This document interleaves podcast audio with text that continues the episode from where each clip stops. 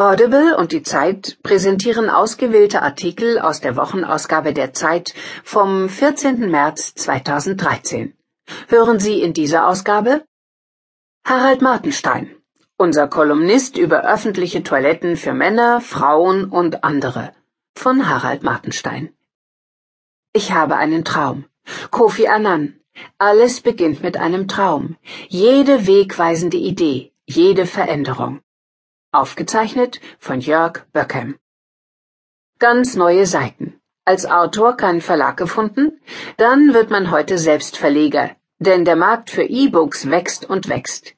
Wie reagieren Lektoren und Verlage darauf? Von Madeleine Ottenschläger. Es rollt. Die Generation G-Wagen macht mobil. Nicht nur Rollatoren werden technisch anspruchsvoll und schick. Von Burkhard Strassmann. Man nehme einen Vulkan, Garen mit Geysiren. Beim Food and Fun Festival in Reykjavik kann man Islands sehr eigene Kochkunst erleben. Von Wolf Alexander Hanisch. Stimmt's?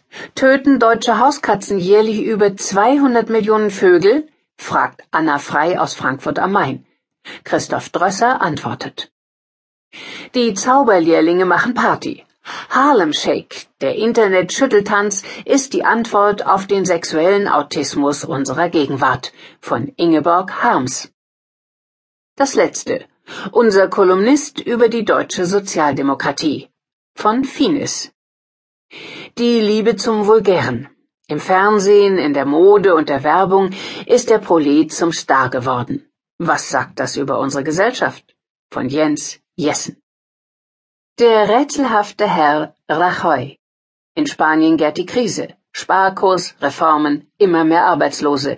Wie lange hält der Regierungschef das durch? Von Matthias Krupa. Politik entfesseln.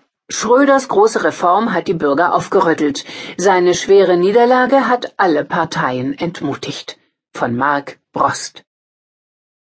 Siedlungsraum im Osten. Wie ein Vordenker der deutschen Russlandpolitik in Russland über Deutschland herzieht. Von Jörg Lau. Vergiss die Folklore. Wer für Berlusconi und Grillo nur Hohn und Spott übrig hat, der verharmlost die Lage im Land. Von Giovanni Di Lorenzo. Unheimliche Helfer. Eine neue Generation von Robotern soll den Alltag verändern. Eindrücke von der Mensch-Roboter-Konferenz in Tokio von Felix Lill. Jan Müller hat nicht genug Grenzen des Konsums. Wie viel braucht der Mensch? fragte die Zeit-Titelgeschichte vor zwei Wochen. Diesmal eine Replik von Rüdiger Jungblut. Die Wirtschaft wächst und wird weiter wachsen. Stimmt's? Harvard für alle Welt. Das Internet revolutioniert die Bildung. Online-Kurse bieten die spannendsten Vorlesungen der berühmtesten Professoren an, weltweit und zum Nulltarif. Christoph Drösser antwortet. Politik Politik entfesseln. Schröders große Reform hat die Bürger aufgerüttelt. Seine schwere Niederlage hat alle Parteien entmutigt. Von Mark Brost. Die Agenda 2010 mag Deutschland vorangebracht haben. Aber sie hat dieses Land auch gespalten. Nicht nur in Arm und Reich, in Leiharbeiter und Festangestellte, wie die Agenda-Gegner meinen. Sie hat auch einen Keil zwischen Volk und Politik getrieben. Die Agenda hat die Leute verändert, aber den Politikstil verdorben.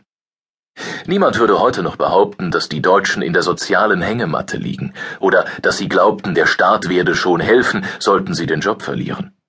Doch so sehr die Agenda die Bürger aufgerüttelt hat, so sehr weckte sie eben auch die Beharrungskräfte der Politik. Wer reformiert, wird abgewählt. Wer an das Land denkt, verliert. Diese Lehre zog die Politik aus der Agenda 2010. Also wird nun gar nicht mehr darüber geredet, wohin diese Gesellschaft sich entwickeln sollte. Und wie. Große Veränderungen gibt es, wenn überhaupt nur, wenn auch die große Mehrheit der Bürger dafür ist, so wie bei der Energiewende. Was die Politik dagegen öffentlich diskutiert oder als Ziele ausgibt, ist entweder unambitioniert oder irrelevant. Der schwarz-gelbe Koalitionsvertrag ist da nur ein Beispiel. Dabei könnte man ja mal ernsthaft diskutieren, was vor zehn Jahren wirklich geschah, mit welchen Folgen. Denn die Agenda war weder der einzig mögliche Weg, das im Staub liegende Land zurück an die Spitze Europas zu führen, wie ihre Befürworter sagen, noch trieb sie Millionen Bürger in die Armut, wie ihre Gegner meinen. Aber vielleicht müssen solche Zuspitzungen sein bei einer Reform, die ähnlich entscheidend war wie die Wiedervereinigung, die aber nicht vom Volk ausging, sondern von der Regierung. Vielleicht muss die Agenda auch heute noch aufregen, weil ihre Wucht damals gar nicht so klar war. War das alles? titelte Bild am 15. März 2003, am Tag nach Gerhard Schröders Rede im Bundestag. Wahrscheinlich aber trennt die Agenda das Land bis heute, weil sie so viele Verlierer produziert hat.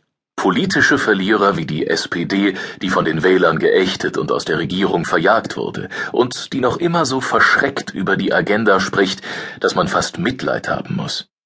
Aber Mitleid ist kein Grund, SPD zu wählen. Und die Agenda hat gesellschaftliche Verlierer geschaffen, wie jene 1,2 Millionen Menschen, die selbst mit mehreren Jobs gleichzeitig nicht über die Runden kommen, die vom Staat unterstützt werden und dafür das Stigma Hartz-IVler tragen. Ich bekomme Hartz IV. Diesen Satz sagt man in Deutschland besser nicht, weil er als Schmach gilt und nicht, wie es eigentlich sein sollte, als Selbstbeschreibung von Menschen, die viel dafür tun, wieder auf die Beine zu kommen.